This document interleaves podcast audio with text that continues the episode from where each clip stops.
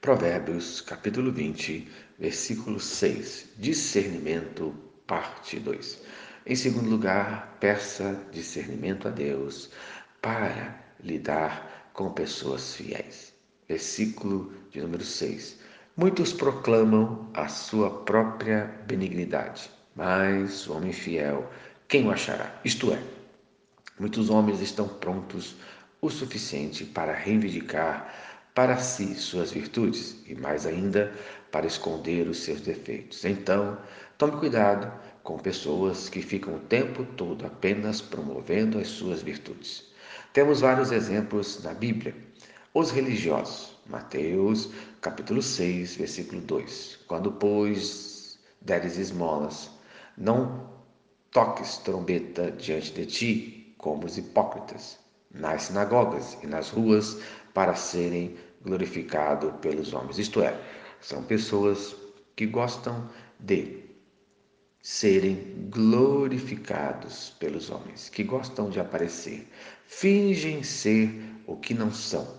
Na realidade, vivem por um elogio. Infelizmente, nossas igrejas estão cheias de pessoas assim. O jovem rico, Mateus, capítulo 19, versículo 20 Respondeu-lhe o jovem: Tudo isso tenho observado. Que me falta ainda? Isto é, são aqueles, são aquelas pessoas que se acham boas demais, melhores do que os outros. Temos o exemplo de Absalão, segundo livro de Samuel, capítulo 15, versículo 4. Dizia mais Absalão: Ah, quem me dera ser juiz na terra, para que viesse a mim todo homem que tivesse demanda ou questão para que lhe fizesse justiça. Isto é, são aqueles que acham que têm a solução de todos os problemas, os que acham que são melhores do que os outros, que estão prontos sempre a tirar proveito das fraquezas do próximo. E mais, uma dica preciosa da palavra de Deus para você. Qualquer negócio ou sociedade que você for fazer, pense conforme 2 Coríntios, capítulo 6, versículo 14. Não vos ponhais em julgo desigual com os incrédulos, porquanto que sociedade pode haver entre a justiça e a iniquidade? Ou que comunhão da luz com as trevas? Isto é. O texto não está dizendo que não podemos ter contato com nenhum descrente, mas sim que você não deixe a direção da sua vida ser guiado por um descrente. Como, por exemplo, como um casamento cristão será abençoado quando uma mulher cristã terá que ser submissa a um marido descrente.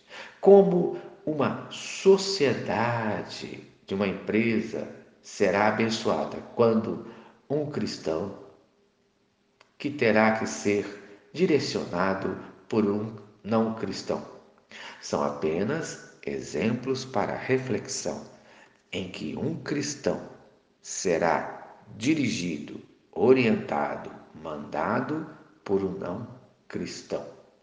Mas a pergunta é: o homem fiel, quem o achará? Só aquele que receber sabedoria e confiar plenamente em Deus. Então, no dia de hoje, confie em Deus e não apenas na sua sabedoria e não apenas nas aparências. No primeiro livro de Samuel, capítulo 16, versículo 7. Não atentes para a sua aparência, nem para a sua altura, porque o rejeitei. Porque o Senhor não vê como vê o homem. O homem vê o exterior, porém o Senhor o coração. Isto é, os critérios de Deus são diferentes dos homens. Deus olha para as qualidades interiores e não para as exteriores. Amém. Se esta mensagem abençoa sua vida, compartilhe com quem você ama. Vamos orar. Senhor Deus, obrigado por mais um dia de vida. Abençoe o dia de cada um de nós. Abençoe que eu ache homens e mulheres fiéis para andar comigo. No nome de Jesus. Amém. Eu sou o pastor Eloy. Sou pastor da primeira Igreja Batista em São Miguel Paulista, localizada na rua Arlindo Colasso, número 85, no centro de São Miguel Paulista, São Paulo. E lembre-se, Deus no controle sempre.